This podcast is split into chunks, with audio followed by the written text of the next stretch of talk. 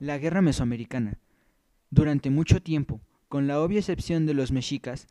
las sociedades mesoamericanas fueron vistas como esencialmente pacíficas, en las que la expresión de violencia se limitaba al sacrificio ritual, tamizado necesariamente por su vocación religiosa y su papel como un medio para procurar el bien común. Las investigaciones de las últimas décadas han traído nuevas maneras para entender el papel que desempeñó la guerra con un considerable cúmulo de datos relacionados con ella, en la integración del área mesoamericana y en desarrollo de las grandes ciudades. La evidencia sobre la existencia de un clima guerrero a lo largo y ancho de Mesoamérica en los distintos momentos de su historia es amplia y variada. Destacan las descripciones de los conquistadores españoles que informan con detalle de las prácticas militares y aún del concepto de la guerra que tenían los pueblos del posclásico.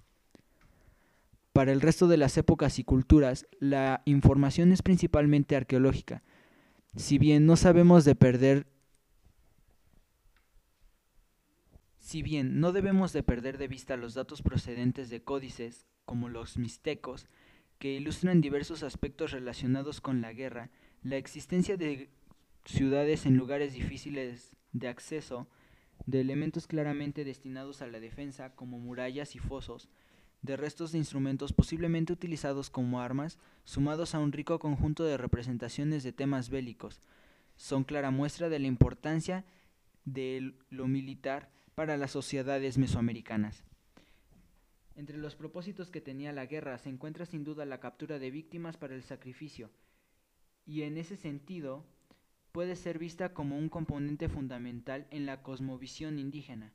al prever la materia prima para el desarrollo de un ritual vital en la supervivencia del mundo. Sin embargo, no se debe dejar de lado que en cada acción militar iba implícita la idea de imponer la autoridad de un grupo sobre otro y obtener beneficios concretos como tributos en especie, territorios, mano de, de obra, etc. Tal vez la consecuencia más atrayente de los nuevos estudios sobre la guerra mesoamericana sea que nos encontramos ante una expresión cultural compleja, con múltiples variantes y propósitos, no siempre acordes a la visión occidental sobre el tema. La intención principal de los combates era la de capturar vivos a los enemigos para llevarlos a la piedra de sacrificios, dado que las armas estaban diseñadas para herir y aturdir a los contrincantes más que para matarlos.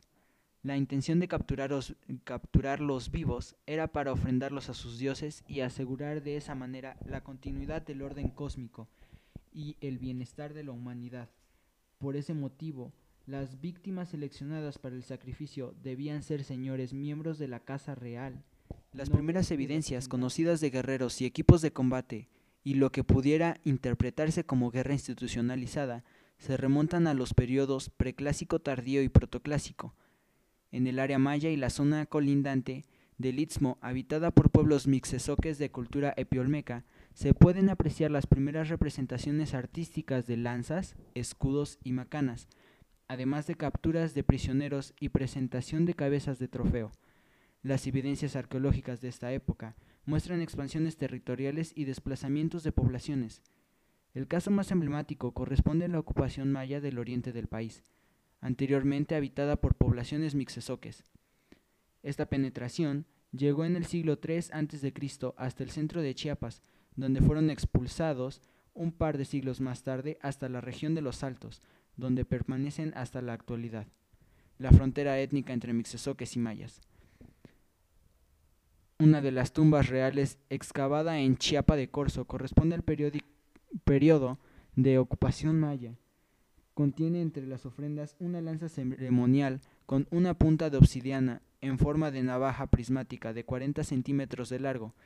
incrustada en un mango de madera estucado con incrustaciones de dientes de tiburón a manera de sierra que se extiende hasta llegar a la empuñadura. Desde esta época en adelante son frecuentes los conflictos entre las distintas ciudades, estado y estados mayas por la lucha armónica por territorios y zonas de influencia.